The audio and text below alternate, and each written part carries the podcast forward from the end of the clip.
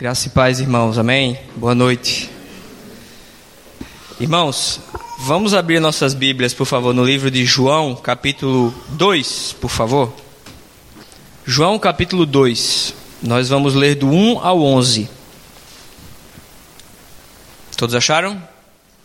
Diz assim a palavra do Senhor. No terceiro dia houve um casamento em Caná da Galileia. A mãe de Jesus estava ali Jesus e seus discípulos também haviam sido convidados para o casamento. Tendo acabado o vinho, a mãe de Jesus lhe disse: Eles não têm mais vinho. Respondeu Jesus: Que temos nós em comum, mulher? A minha hora ainda não chegou. Sua mãe disse aos serviçais: Façam tudo o que ele lhes mandar. Ali perto havia seis potes de pedra, do tipo usados pelos judeus para as purificações cerimoniais. Em cada pote cabiam entre 80 e 120 litros. Disse Jesus aos serviçais: Encham os potes com água. E os encheram até a borda. Então lhes disse: Agora levem um pouco ao encarregado da festa. Eles assim fizeram. E o encarregado da festa provou a água que fora transformada em vinho, sem saber de onde este, este viera, embora o soubessem os serviçais que haviam tirado a água. Então chamou o noivo e disse: Todos servem o melhor vinho, primeiro o melhor vinho, e depois os que os convidados já beberam bastante, o vinho inferior é servido. Mas você guardou o melhor até agora.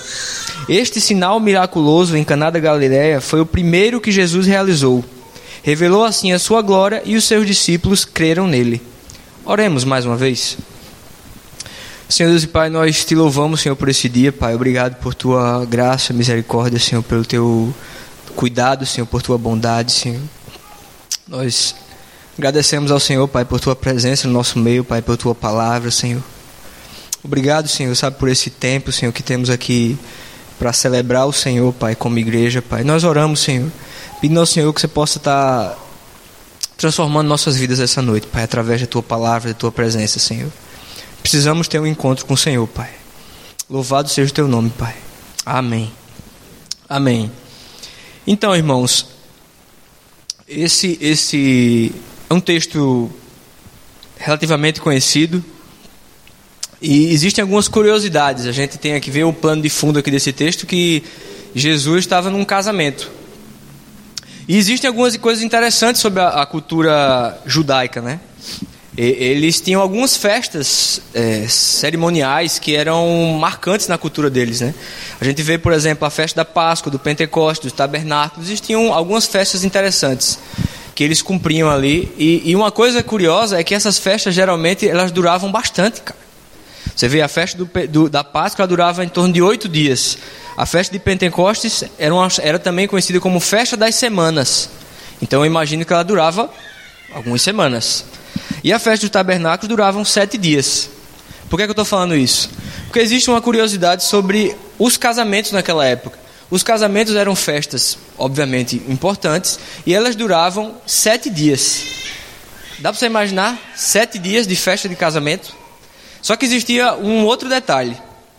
O anfitrião da festa, os noivos ali, ou a família dos noivos que seja, eles, obviamente, convidavam pessoas para aquele, aquele momento só que existe um detalhe: as pessoas que eram convidadas pelos anfitriões da festa, eles tinham os anfitriões que prover hospedagem e alimentação pelo período da festa para essa turma. E assim sendo, faltar nesse, nesse período, durante esse tempo de festa, por exemplo, alimentação para as pessoas que tinham sido convidadas, era um sinal de desonra. Você consegue compreender? Estou falando isso para a gente entender um pouquinho dessa questão do, do que aconteceu aqui nessa festa. E existe um outro detalhe interessante sobre ainda, ainda sobre casamento. Eu andei fazendo uma pesquisa e descobri que, que, além dos sete dias de casamento, a lua de mel da turma lá durava em torno de um ano. Os caras sabiam curtir a vida, né, velho? As festas tudo longa, lua de mel de um ano. E, e, e assim, nesse contexto aqui, a gente encontra essa primeira ação miraculosa do ministério de Jesus, como João descreve aqui, é, descreve aqui no texto. E é interessante a gente pensar a respeito desse, desse momento aqui, desse contexto, e a gente percebe algumas coisas. A Maria, a mãe de Jesus, estava presente na festa, e a Bíblia diz que Jesus e os seus discípulos também haviam sido convidados. E não dá muito mais detalhes sobre, por exemplo, de quem que era a festa. Só que assim, se você analisar um pouco a situação, você vai perceber o seguinte: quando acaba o vinho, o que é que Maria faz? Maria automaticamente é como se ela desse um passo ali, opa, vou resolver a situação. Não é isso que a gente mais ou menos vê acontecendo aqui? Ela já toma meio que as dores ali, opa, já vamos tentar resolver, chama Jesus. Então, assim, eu, isso é um pensamento meu, apenas eu imagino que talvez a, a, esse casamento era de alguém da família de Maria. Ou alguém, talvez um amigo muito, muito próximo, para ela ter essa atitude de. Talvez a gente pode imaginar ela como uma grande matriarca. Se é que você percebe naquele momento, sabe? já tomando as dores da situação e tentando resolver antes que a coisa ficasse complicada para os anfitriões. E, e, e, é engraçado, né? Você vê a ação dessa, dessa de Maria como matriarca, tentando resolver aquela situação. Ela chama lá Jesus, né? Fez, ó, já entra, já coloca Jesus meio que na jogada sem ele nem, né? Perceber. Você sabe? Já, já pega Jesus e ó, faz o que o cara tá mandando, ele, ele vai mandar, sabe? Sem Jesus aparentemente ter tomado nenhuma reação antes. E eu confesso que quando eu li essa parte aqui, eu me identifiquei muito com Jesus, porque a minha mãe fazia muito isso comigo. Quer dizer, não só comigo, mas com nossos irmãos, sabe? Essa coisa de você estar tá numa situação e de repente ela se envolve ali, aí, não, não, pode deixar que Daniel faz isso para você. Meu irmão, nem conheço a mulher, velho. E ela fazia muito esse tipo de coisa, sabe? De, não, não, pode deixar que Neto é muito bom nisso aqui, ele vai resolver. A gente ficava, cara, a gente nem conhece a outra pessoa e minha mãe é assim. Então eu acho que ela tem muito de Maria aqui nesse, nesse, nessa situação. Mas é interessante a gente perceber eh, todo esse contexto. E, e, esse texto ele é muito usado em, em, casamentos, né? Por razões óbvias, né? Celebrações de casamentos e bodas ou coisas do tipo. E talvez você já deve, já não sei, já foi em alguma celebração de casamento em que as pessoas usar, usaram esse esse texto. E realmente ele é, ele é muito interessante. Existem muitos princípios talvez que a gente possa aplicar ao matrimônio em si. É, depois até aconselho você que é, que é casado a, a, dar uma estudada nesse texto, existem muitas coisas interessantes. E Mas a nossa reflexão hoje, ela não gira em torno, talvez, desse, desse assunto matrimonial, apesar de, de o contexto tá aqui ser um casamento. A nossa reflexão hoje, ela, ela gira em torno da ação de Jesus que fez com que esse casamento entrasse para a história. Que foi o quê? a transformação da água no vinho. Como a gente viu, esse foi o, o primeiro milagre do ministério de Jesus. Algumas semanas atrás, eu eu tive lendo essa passagem, curiosamente li essa passagem para para Alice antes dela dormir. Só que quando eu já, eu já sabia que eu ia ler esse texto naquele dia, então eu tive uma ideia brilhante eu pensei, vou reproduzir o milagre de Jesus. Você deve estar pensando, meu Deus, o que é que você está pensando? O que é que eu fiz? Cheguei em casa, fui lá no quarto da Alice, peguei uma revista que estava no quarto dela, colei um saquinho entre duas folhas e coloquei um pouco de kisuke. Pozinho, aquele pozinho, sei lá, kisuke, tangue, sei lá o que, que chama aí. Coloquei aquele pozinho lá de uva, velho, dentro do saquinho, entre as duas folhas, coloquei uma cola. Cara, bonitinho. Peguei um copo de água e quando fui lá, a gente foi ter o nosso momento ali antes de dormir, ler a Bíblia, tal, aquela coisa. A gente leu essa passagem. E a gente comentou sobre ela. Eu fiz, aí eu disse, Alice, já pensou coisa legal? Jesus transformou água em vinho, cara. E ela meio que, é, tá legal, tal. Fui lá, peguei uma revista, peguei a revista, peguei um copo de água, tava pouco menos que isso aqui. Dei um gole, fiz, Alice, toma, toma isso aqui. Ela deu um gole e eu falei, o que é, que é isso? Ela fez água. Eu peguei a revista, abri assim, olhando ali, né, posicionando aquela folha lá e cuidadosamente joguei aquela água dentro daquele saquinho entre as folhas. Ela não estava vendo isso. Ela já deu aquela regalada de olho quando viu que a água não caiu. Eu dei uma saculejada na, na, na, na revista e coloquei de volta dentro do copo. E o que é que saiu? Suco de uva. E aquela coisa vermelha já deu uma regalada de olho. Eu fiz, Alice, agora tome isso aqui. Ela tomou um gole, eu fiz, o que é, que é isso? Ela fez, vinho. Eu fiz, não, não se empolga, é suco de uva, velho. E ela faz de novo, pai. Eu fiz, eu acho que duas vezes aquele negócio lá. Mas aquilo, aquilo foi interessante para marcar aquele momento, né? E hoje posso estar redondamente enganado, mas quando acabar o culto, você perguntar para ela qual foi o primeiro milagre de Jesus, ela vai saber. E por que, é que eu estou dizendo isso? Eu estou dizendo isso, meu irmão e minha irmã, porque, de certa forma, a gente às vezes, vamos, vamos pensar um pouco nisso. Você imagina, o Filho de Deus vai iniciar o ministério dele na terra, e o primeiro milagre do ministério dele é transformar água em vinho. Se você analisar tudo que Jesus fez, Jesus fez muita coisa, na verdade, durante o tempo de ministério dele. Imagine todas as coisas que ele fez. Inclusive, se você pegar João capítulo 21, o próprio João, que está narrando esse texto aqui, lá no capítulo 21, ele diz o seguinte: Há, porém, ainda muitas outras coisas que Jesus fez. Se cada uma das quais fosse escrita, cuido que nem ainda o mundo todo poderia conter os livros que se escrevessem. Você consegue imaginar tudo que Jesus fez no ministério dele? Onde Jesus passava, o reino de Deus se manifestava. Você concorda comigo? Os cegos viam, os paralíticos andavam, os surdos ouviam, os leprosos eram curados, mortos eram ressuscitados. Não é isso que a gente lê nos evangelhos? Aí você pense comigo. Olha só tudo que Jesus fez, e às vezes quando você para para analisar, poxa, o primeiro milagre do ministério de Jesus podia ter sido uma coisa mais legal, né? Sei lá, um, um morto ressuscitou, o noivo caiu duro lá, e o cara, não, pode, sei lá.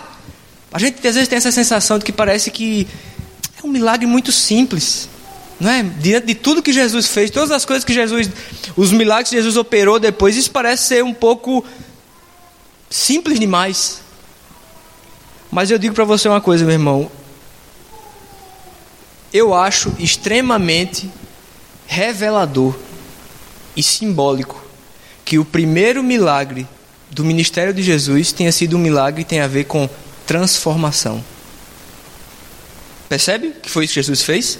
Ele transformou a água em vinho. Transformação tem tudo a ver com cristianismo. Tudo a ver com cristianismo. Aí a gente pensa, pô, estamos falando, estamos falando de milagres. Mas o que é que é um milagre? A gente sabe que talvez todas as pessoas cristãs e não cristãs tenham algum entendimento óbvio sobre milagre.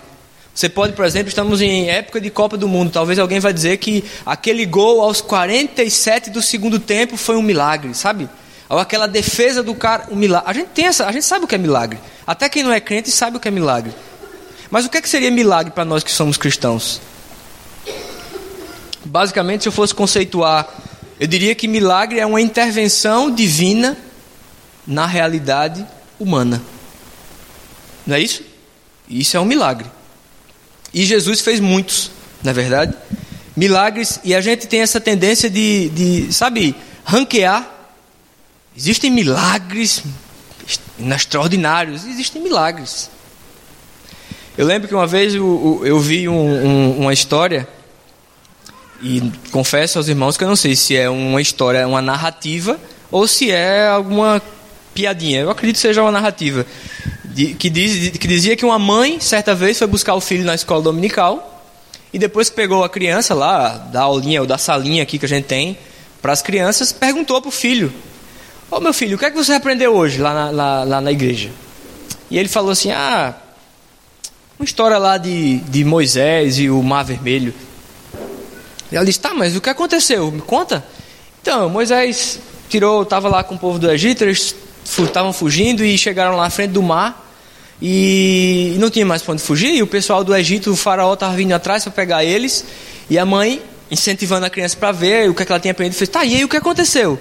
Ela disse: Então, mãe, de repente Moisés ordenou que todo mundo pegasse suas ferramentas, os caras começaram a construir uma ponte, e aí de repente eles construíram uma ponte com as luzes, eles apertavam um botão e saiu uma coisa, e todo mundo começou a atravessar, e eles atravessaram o Mar Vermelho. E a mãe ficou parada olhando para ele e fez: Tem certeza que foi isso, meu filho? Ela fez: É, não, mãe, não foi isso não, mas se eu te contar do jeito que ela contou, você não vai acreditar.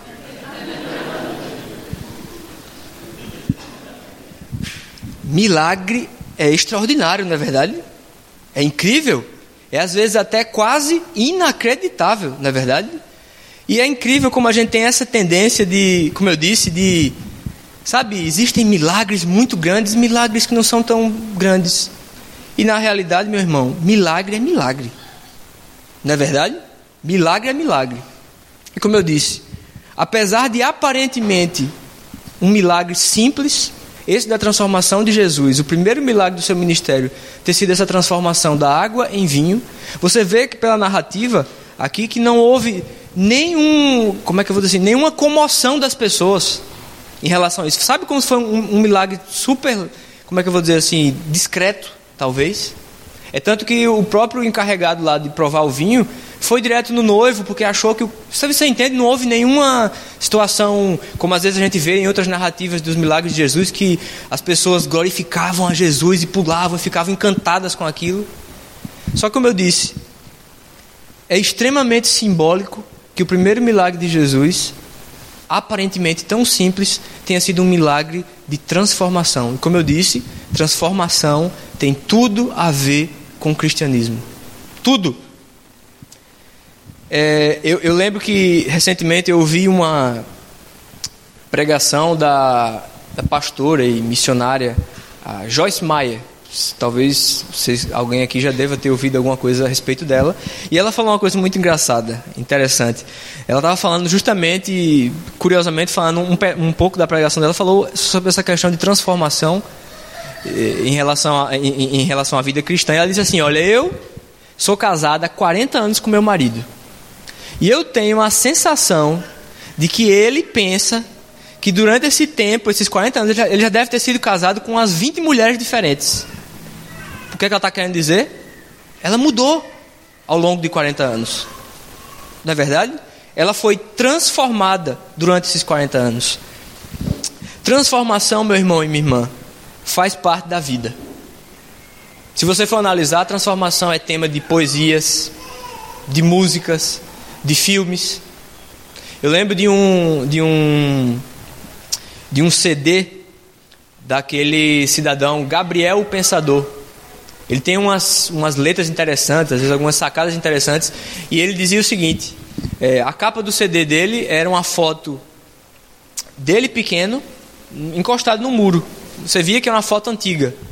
E a, na frente do CD tinha Seja você mesmo. E aí você virava o CD atrás, tinha a foto dele, adulto, naquele mesmo muro, e, e tinha escrito a continuação do título: Mas não seja sempre o mesmo. Seja você mesmo, mas não seja sempre o mesmo. Isso tem a ver com transformação, na é verdade. Transformação faz parte da vida.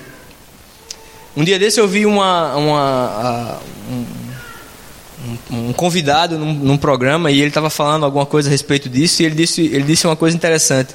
Para mudar, só basta existir. Porque tudo que existe muda. Você consegue perceber que transformação, como eu disse, faz parte da vida. E existe um texto aqui que eu achei bastante interessante sobre isso, que diz o seguinte: está lá em Romanos 8, 29, fala assim: Porque os que Dantes conheceu também os predestinou para serem conformes à imagem de seu filho, a fim de que ele seja o primogênito entre muitos irmãos. Isso está lá em Romanos. Isso diz muito a respeito do que é transformação, ou que deve ser transformação na vida de um cristão. Basicamente, o, o, que, é que, o que é que esse texto está dizendo para a gente, meu irmão e minha irmã? Nós precisamos nos deixar sermos constantemente transformados para que sejamos a imagem de quem? De Cristo.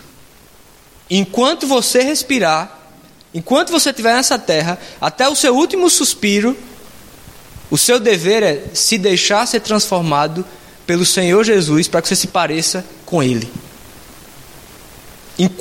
Não vai acabar. Essa transformação nunca vai acabar. Até o dia do seu último suspiro. É isso que você deve fazer. A gente precisa mudar e mudar e mudar para nos parecermos cada vez mais com o Senhor Jesus. Esse deve ser o nosso grande objetivo de vida. Dentre outros, é claro. Mas eu pergunto para você: se transformação é uma coisa tão importante na vida de um cristão, vamos tentar entender um pouquinho melhor o que é que seria isso, o que é que é se transformar, o que é que é mudar. Se você for analisar cientificamente falando essa questão da transformação, você vai perceber uma, uma, coisa. A ciência, ela entende transformação de duas formas. E ela divide a transformação basicamente de duas formas. A ciência diz, existe uma transformação física e existem as transformações químicas. Qual que seria a diferença? Apenas para gente, fins didáticos, para gente ilustrar o que a gente está falando. Basicamente, a transformação física é quando há uma mudança de estado. O que é que seria isso? Você pega água, tá aqui água, e você coloca ela dentro de uma chaleira e você aquece. O que é que vai começar a acontecer daqui a um tempo? Ela vai começar a evaporar. E aí você pega aquele restinho de água que sobrou na chaleira e você coloca dentro de um copo e coloca dentro do congelador. O que é que vai acontecer depois de um tempo? Aquela água vai ficar gelo. Ou seja, houve uma mudança de estado naquela água não é verdade? Entretanto, tanto no estado líquido, quanto no estado sólido, como, quanto no estado gasoso, continuou sendo o quê? Água. Continuou sendo H2O. As a molécula não mudou. Continuou sendo água. Só mudou o estado. Isso é uma mudança física para a ciência. Agora, o que, é que seria uma mudança química para a ciência? Mudança química para a ciência são transformações que resultam na formação de novas substâncias. Ou seja, você vai pegar uma água, que é H2O, e você vai transformar ela em vinho, por exemplo, que agora não lembro qual que é o, o a, a, molécula química lá da, do vinho, mas não é a da água. Te garanto que eu vi. Você consegue entender a diferença? Mudança física, você está apenas mudando o estado da coisa. Está parecendo que é diferente, mas você é a mesma coisa. A molécula não mudou, está lá, igual. Agora, uma mudança química, ela gera, resulta uma nova substância. Ou seja, a substância primeira, ela deixa de existir e ela passa e existe passa a existir uma outra substância. Consegue entender isso? Ou seja, quando a gente analisa olhando esse, essa situação para o texto aqui que a gente acabou de ler. Você consegue perceber que foi exatamente isso que Jesus fez? Ele transformou a água em vinho. Ele transformou uma coisa em outra totalmente diferente. Você consegue perceber, meu irmão, que Jesus estava dizendo para a gente: olha, existem transformações que são fáceis de se fazer. Por exemplo, peguemos aqui o exemplo da, das transformações, como eu disse, físicas. A gente pode, cara.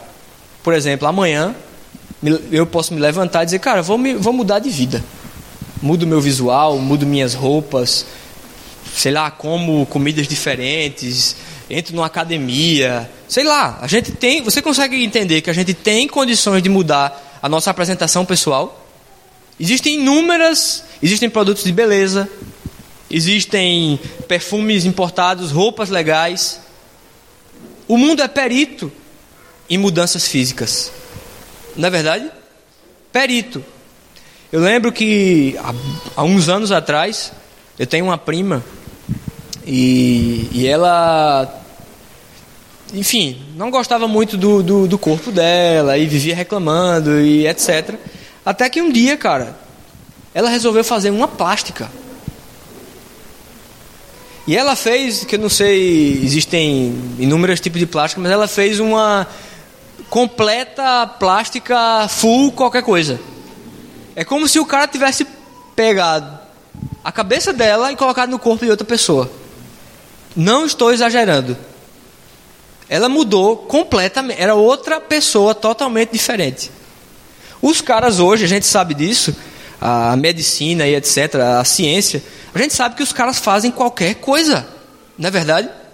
A gente sabe de casos de pessoas que entram num consultório médico com uma foto e dizem assim: Eu quero me parecer com essa pessoa aqui, ó.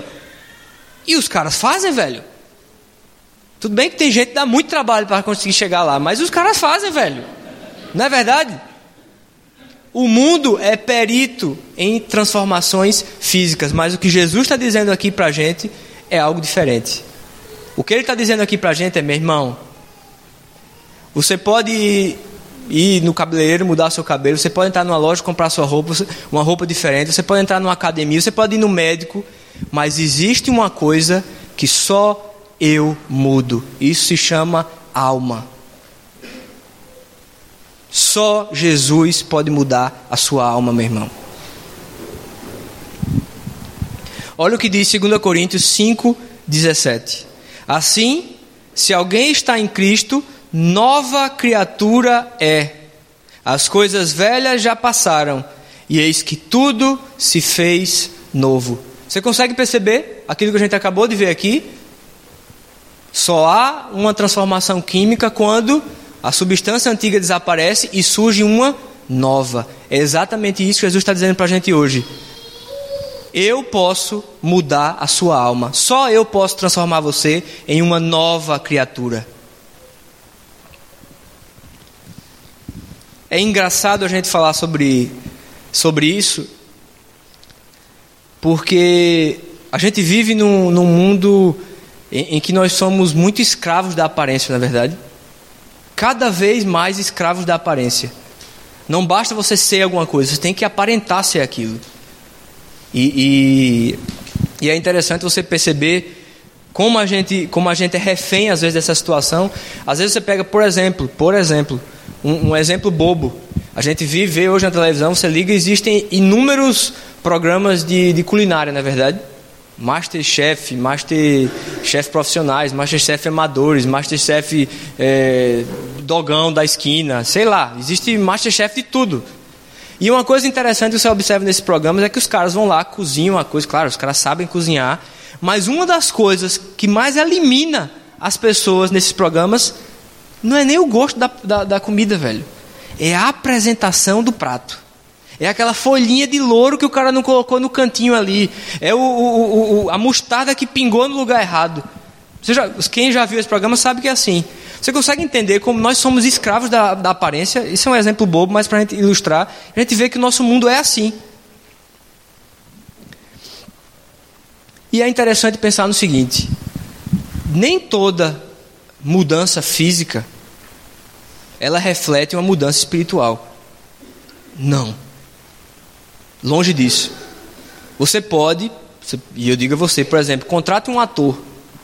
Contrate um ator que não é cristão.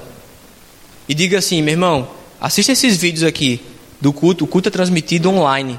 Assiste um mês aqui, ó, o, o, o, esses vídeos de como as pessoas se comportam. Eu te garanto, depois de um mês esse cara, sem a gente saber, ele vai entrar aqui, cara, e a gente vai achar que ele é crente, velho. Consegue, consegue entender? Ele vai vir com a roupa certa, ele vai falar as coisas certas, no momento certo. Você consegue entender? Que a gente é escravo dessa, dessa coisa do físico, a gente, a gente pode parecer cristão, se a gente quiser. Nem toda mudança física reflete mudanças espirituais, mas eu diria que toda mudança espiritual ecoa no mundo físico. Você quer um exemplo disso? Você pega o nosso grande Jacó. Lá em Gênesis 32, você vai ler a história de Jacó. E você vai ver que Jacó era um mala. Mala, desde que nasceu. Enrolou, tentou pegar o lugar do irmão, depois enganou o, o, o irmão, depois enganou o pai.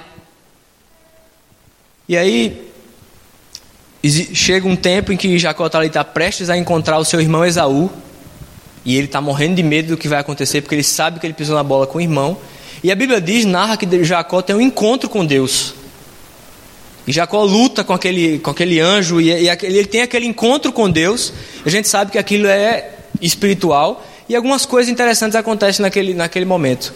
A Bíblia diz que, que o anjo toca no músculo da coxa de Jacó, não é verdade? Não é isso que diz a Bíblia? De forma que Jacó passa a mancar. É isso que a Bíblia fala.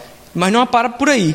Aquele, aquele anjo, ele também ele diz uma coisa para Jacó: Como é seu nome? Jacó fala: Meu nome é Jacó, que significa enganador.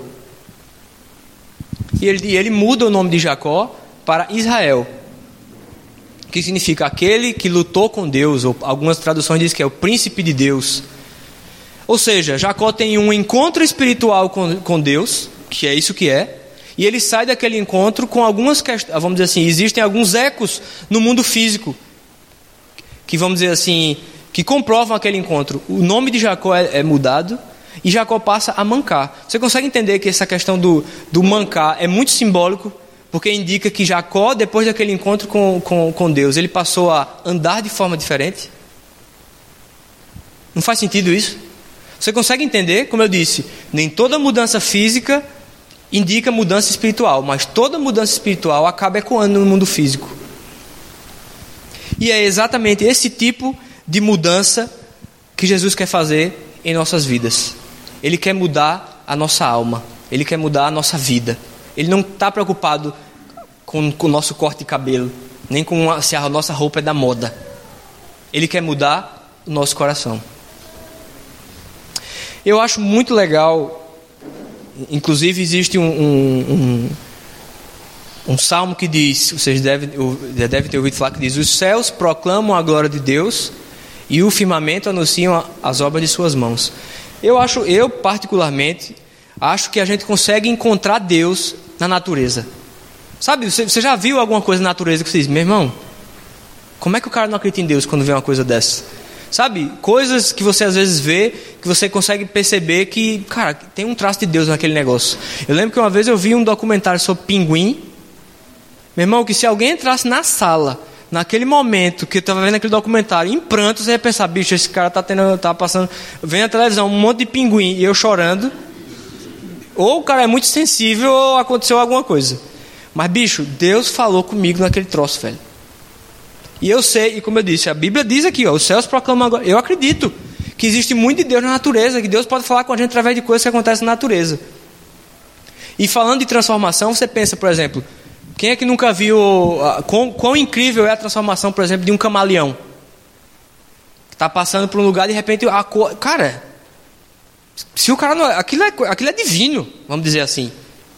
Existem tantas outras coisas que podem remeter a gente a, a respeito do que a gente está falando aqui, transformação. Mas eu queria que a gente visse rapidamente um vídeo, que, que é algo da natureza, que você vai ver agora, que fala um pouco sobre isso, que ilustra um pouco isso que a gente está conversando. Que coisa extraordinária, na é verdade. Não se sinta ofendido, meu irmão e minha irmã, mas Talvez todos nós sejamos lagartas que e hoje a gente está precisando que Deus transforme a gente numa borboleta. Deus quer transformar a nossa vida. Só Ele pode transformar a nossa alma. Só Ele pode ir onde nenhum outro homem consegue ir. E, e é interessante sobre pensar sobre essa questão da, da lagarta, da borboleta. Uma, uma, um, uma universidade dos Estados Unidos eles fizeram uma pesquisa com esse com, vamos dizer assim, com essa transformação, e eles pegaram 100 lagartas e dividiram em grupos de 50, 50 e 50. E eles fizeram o que? Eles passaram a filmar, enfim, analisar aquela, aquela, aquele período todo de transformação. E o que é que eles fizeram? No grupo das primeiras 50 lagartas, quando eles estavam, as lagartas estavam prestes a sair do casulo, o que é que os cientistas fizeram? Eles pegaram um pequeno bisturi e abriram o casulo para ajudar a lagarta a sair. A borboleta, no caso, né? Já saía transformada em borboleta. E não fizeram isso com o segundo grupo de 50. Eles observaram uma coisa. Todas as borboletas do grupo 1 que tiveram seus casulos cortados morreram.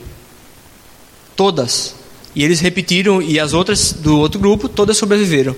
E eles repetiram esse, esse, esse estudo algumas vezes e eles chegaram à seguinte conclusão: o momento de sair do casulo é o momento em que dá forças para as asas das borboletas, de forma que elas conseguem sobreviver. Sem esse momento de esforço, de, de luta, elas não sobrevivem. Olha que coisa interessante. O que é que isso diz para mim e para você? Isso diz para mim e para você, meu irmão, que ser transformado exige esforço. Ser transformado exige esforço. A gente às vezes tem essa sensação de que tudo que a gente quer, tudo que a gente precisa mudar na nossa vida, a gente quer que Deus um dia ap apareça e. Ai, não sinto mais vontade de fazer isso. Uau, não sinto mais vontade de pecar. Uau, não sinto mais vontade de fazer aquilo aquilo. Deus é Deus, ele pode fazer o que ele quiser. Eu já ouvi testemunhos de pessoas que eram tinham certos vícios e de, de Deus simplesmente tirou da noite para o dia. Eu já ouvi testemunho, mas isso não é doutrina. O que a gente entende aqui, por tudo que a gente vê na Bíblia, é o seguinte: ser transformado exige esforço. Você pensa no texto que a gente leu agora. Jesus falou para os caras, meu irmão, vamos, tá faltando vinho, vamos transformar aqui, ok. Faça o seguinte, pega esse água e enche aqui nesses potes. A Bíblia diz o seguinte, que existiam alguns potes que iam de 80 a 120 litros de água, a capacidade dos potes. Eu fiz uma média, vamos dizer assim, entre 80 e 120, vamos dizer que os potes tinham 140 litros de água, a, a, capacidade. Eram seis potes, isso dá automaticamente 840 litros de água. Aquela região de Canadá, galera, era uma região desértica. Eu pergunto para você, você acha que era fácil, brother, encontrar água? E você acha que era fácil transportar essa água? 840 litros os caras encheram. Você consegue entender que isso, isso demandou esforço? Ser transformado, meu irmão e minha irmã, exige esforço. Eu sei que isso parece, de certa forma, contraditório, mas não é. Você lembra de Lázaro? Você lembra de Lázaro? Lázaro estava lá morto no túmulo, Jesus chegou para ressuscitar Lázaro, o que é que ele fez? Falou para as pessoas: removam a pedra do túmulo. Se Jesus ia ressuscitar o cara, ele não podia ter, sei lá, de repente a pedra rola sozinha e Lázaro sai andando. É, é milagre? Você consegue entender que Deus, ele tem, vamos dizer assim, essa veia meio coparticipativa com a gente? Nesse processo de transformação, existem coisas que nos cabem, existem outras que cabem somente a Deus. Você vai olhar, lá para o Gênesis, você vai ver que Deus criou todas as coisas, Ele criou Adão, falou que não era, não era bom que o homem tivesse só, criou a mulher, e a Bíblia diz que Deus deixou Adão dar nome aos animais. Você consegue perceber de novo qual participação? Nesse processo de transformação, meu irmão e minha irmã, é assim que funciona. Existem coisas que cabem a gente decidir, escolher. E eu digo para você uma coisa: poucas coisas são mais espirituais do que as nossas escolhas. Poucas coisas. Você pega, por exemplo, talvez um, um exemplo de alguém que tem problema com bebida. E essa pessoa sabe que precisa de transformação nessa área. E ela ora por, essa, por transformação nessa área. Mas aí toda quarta-feira ela vai assistir o jogo do time dela no bar da esquina com os amigos. Tomando coca, que seja. Você consegue entender que a gente precisa escolher melhor se a gente quer ser transformado? Não é só essa coisa do um dia vou acordar sem vontade nenhuma de fazer tal coisa. Deus pode fazer isso, eu acredito. Mas existe muito do nosso esforço nesse processo também. Faz sentido isso, meu irmão e minha irmã? Por fim, já caminhando aqui para a nossa conclusão, eu me pus a pensar sobre esse primeiro milagre do ministério de Jesus. E, e nós, em, em, se falando de milagres, nós sabemos que, que os milagres eles apontam para alguma coisa, na verdade. O milagre ele não tem um fim em si mesmo. É, é como, por exemplo, você está em casa passando mal e você diz: Eu preciso de uma consulta médica, eu preciso ir no hospital. Você levanta, pega o seu carro, você começa a dirigir numa rodovia você vê uma placa. Hospital a 50 metros. Eu pergunto a você, você pode parar naquela placa e dizer assim, ô, oh, eu vim me consultar aqui. Não. Você vai ter que ir até o hospital, na é verdade. Você consegue perceber que nós chamamos milagres de sinais, que funciona mais ou menos dessa forma? O milagre aponta para alguma coisa. Aponta para quem? Aponta para Jesus. E é interessante você perceber que esse primeiro milagre de Jesus, que foi transformar a água em vinho, o primeiro milagre do ministério de Jesus, ele apontava para onde? Para o sangue de Jesus que foi vertido na cruz por cada um de nós. O primeiro milagre do ministério de Jesus apontou para o final do ministério dele, digamos assim. Para o ápice do ministério de Jesus na terra, que foi o seu sangue vertido na cruz. Isso tem tudo, absolutamente tudo a ver com o quê? transformação. Porque é o sangue de Jesus que nos transforma, que nos purifica, que nos lava, que nos muda, não é verdade? O sangue de Jesus pode transformar nossas vidas. O sangue de Jesus ele pode transformar o, o mais maldito dos homens num pregador, num pai amoroso, num marido fiel, num cidadão exemplar. Vou dizer uma coisa para você e grave bem isso. Não existe limite para o poder transformador do sangue de Jesus. Então eu não sei, meu irmão e minha irmã, como é que você entrou aqui hoje? Não sei. A única coisa que eu tenho no meu coração para dizer para você hoje é: o sangue de Jesus pode transformar a sua vida. O sangue de Jesus pode ir lá naquele lugar onde ninguém pode ir, onde nenhum médico, nem o melhor médico de cirurgia plástica pode mudar. O sangue de Jesus pode. Feche seus olhos. Que áreas da sua vida, meu irmão e minha irmã, precisam ser transformadas? Pare de lutar com a força do seu braço, meu irmão, minha irmã. Deixe que o sangue de Jesus transforme sua vida. Senhor Deus e Pai, nós nos colocamos, Senhor, diante do Senhor, Pai, essa noite, Pai. Senhor, não queremos mais fugir do Senhor, Pai.